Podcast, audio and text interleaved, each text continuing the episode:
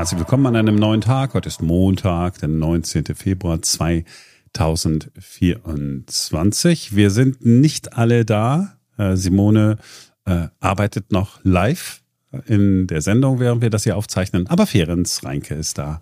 Hallo. Und ich bin Max Schubert. So, wir gucken heute auf künstliche Intelligenz, die nicht nur intelligent ist, sondern auch täuschend echt. So echt, dass man ins Grübeln kommen könnte. Und dann gibt es endlich auf die Frage mit der Katze im Sack. Also nicht die, die man kauft. Die andere Frage, die andere haben wir letztens schon gedacht, dass wir die, aber dann, äh, egal, kommen wir gleich zu. Äh, zuerst aber zum äh, News-Thema heute früh. Ähm, ja, tatsächlich, dass ein das nochmal wieder ereilen würde. Wir haben alle gedacht, das wäre doch so ganz einfach mit der Bezahlkarte für Asylbewerber. Alle sind sich einig gewesen. Mhm. Ja, und dann äh, ist irgendwie doch nichts draus geworden. Also wir reden über die Bezahlkarte, äh, die ja äh, Asylbewerber bekommen sollen, damit ein Anreiz weniger da ist, damit man denen nicht Geld gibt, dass sie ja. ins Ausland schicken können. Ne? So. Mhm.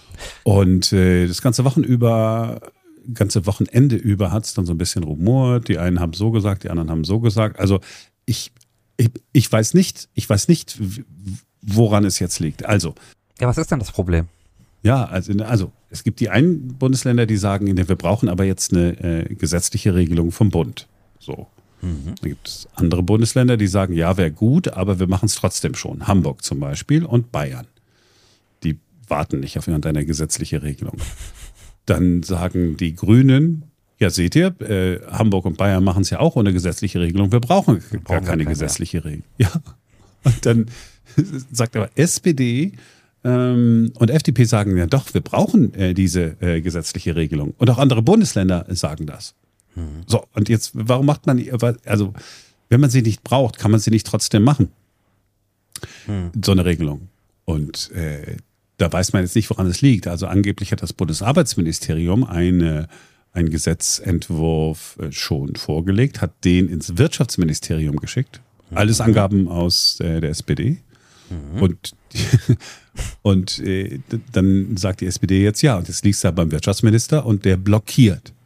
Und dann heißt es aus dem Wirtschaftsministerium, nee, wieso, wir haben damit überhaupt nichts zu tun. Wir blockieren hier überhaupt nichts. Das ist doch jetzt eine Sache zwischen Kanzleramt und den Bundesländern. Oh. Also die linke Hand tut, weiß nicht, was die rechte äh, tut, so richtig. Oder zumindest redet man nicht miteinander. Ich finde schön, äh, was Anke Rehlinger gesagt hat, die saarländische Ministerpräsidentin, SPD-Ministerpräsidentin. Die hat gesagt, man braucht bei diesem Thema keine Bedenkenträger. Mir scheint aber, da sind sehr viele Bedenkenträger unterwegs gerade. Ja, und äh, also mein Eindruck ist, es sind die Grünen. Mhm. Aber weil, weil nicht nur das Habeck äh, hat erklären lassen, dass er damit nichts zu tun hat, haben ja andere Grüne auch gesagt, man braucht ja diese gesetzliche Regelung nicht, sollen doch die Bundesländer äh, einfach machen.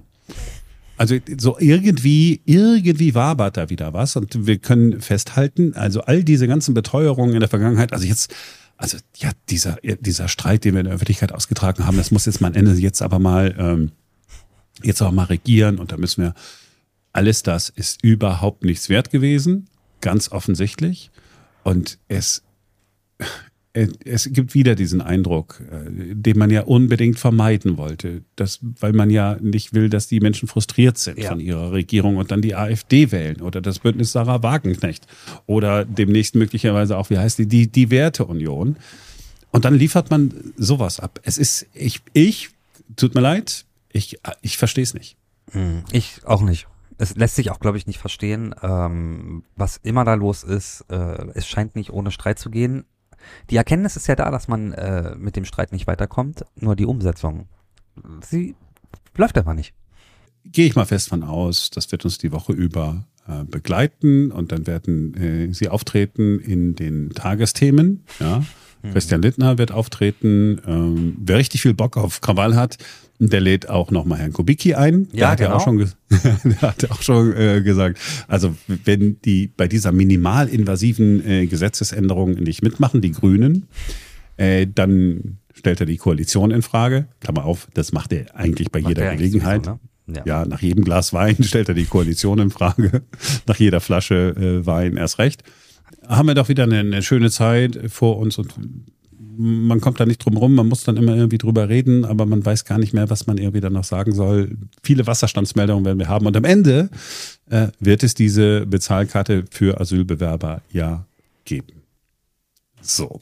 wir haben ein viel, ähm, ja, ein, ein viel handfesteres Thema. Ja, heute, da, genau. äh, heute früh in, in der Sendung diskutiert. Und tatsächlich es war, war ja auch etwas, auf das du gestoßen bist. Tatsächlich ist das so, oh, man hat so ein bisschen so ein flaues Gefühl im Magen. Ne? Ja, genau. Es geht um äh, künstliche Intelligenz. Äh, die Entwicklung ist ja wirklich atemberaubend schnell. Gibt jetzt ja auch dieses äh, Programm Sora. Das kann mit Hilfe von künstlicher Intelligenz aus Textbefehlen Videos machen. Und diese Videos, die sehen wirklich schon sehr, sehr, sehr echt aus zum Teil. Und wie täuschend echt Bilder, äh, die die künstliche Intelligenz macht, äh, aussehen. Dazu läuft gerade auf X, also was früher mal Twitter war, gerade auch so ein kleines, äh, relativ beeindruckendes Experiment, wie ich finde. Da ist eine Journalistin, die sich eigentlich äh, mit Landwirtschaftsthemen äh, beschäftigt und die hat äh, Fotos gepostet. Immer mhm. zwei sozusagen nebeneinander. Mhm. Eins ist ein echtes Bild, ein ganz normales Foto und das andere ist von künstlicher Intelligenz gemacht worden. Da ist zum Beispiel ähm, ein Kalb zu sehen. Ein, ja, ein Kalb einmal so ein Kalb und einmal noch ein Kalb. Dann gibt's äh, ein Bild von der Tierärztin, noch ein Bild von der Tierärztin. Dann äh, Landwirte vor einem Traktor.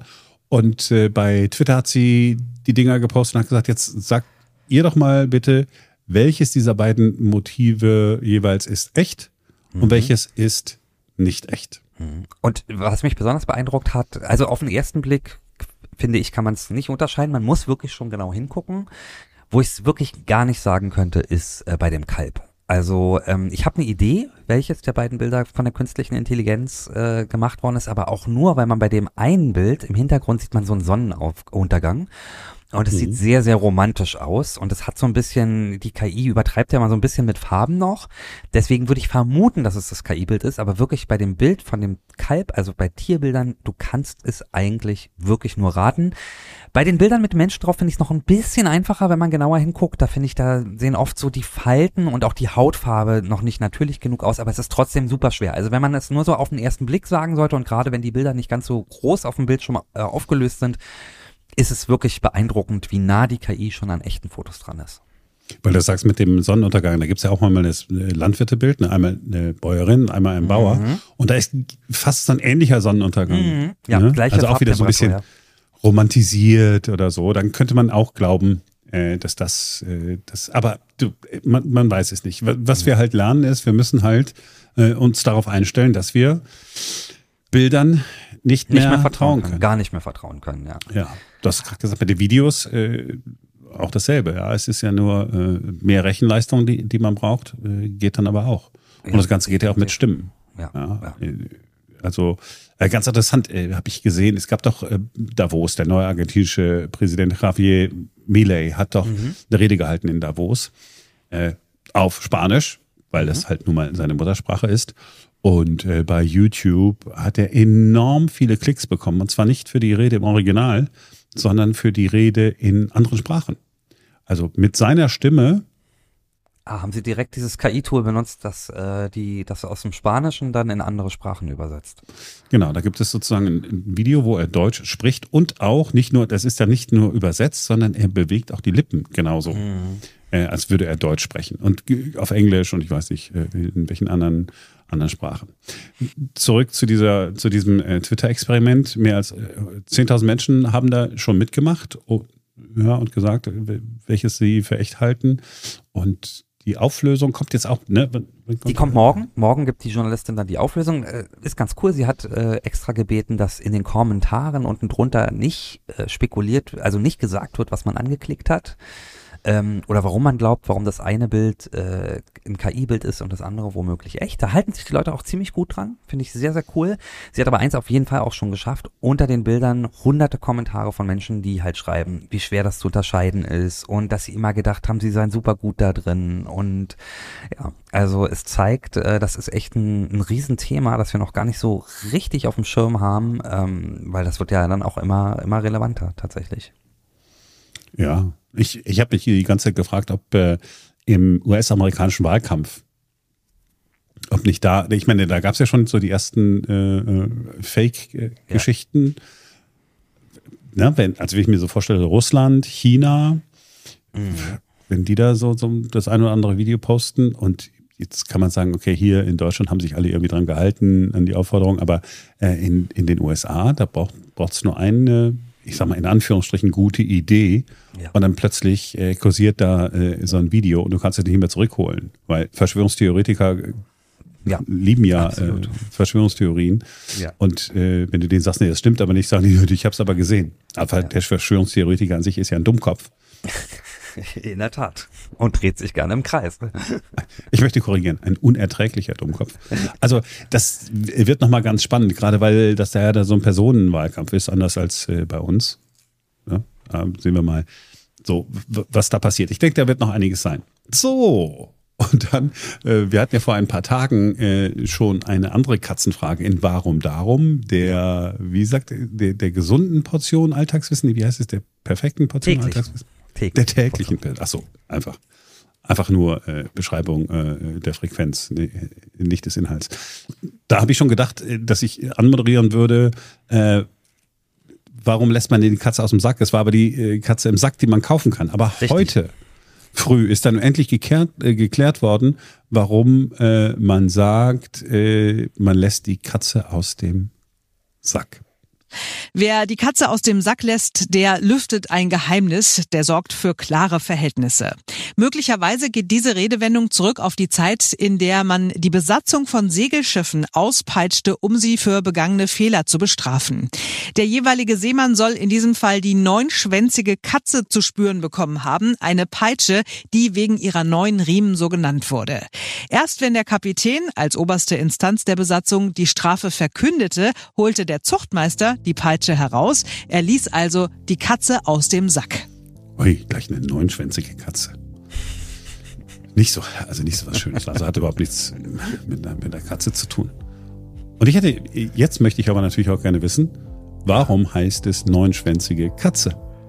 Gut, das ist doch gleich ein Auftrag für Simona, wenn wir sie nachher sehen, wenn wir ihr das gleich sagen. Äh, Bitte das auch nochmal raussuchen. Ja, freut sie sich bestimmt. so. Ähm, das war's für heute. Wir sind morgen wieder für euch da, denn dann ist wieder ein neuer Tag. Cheerio.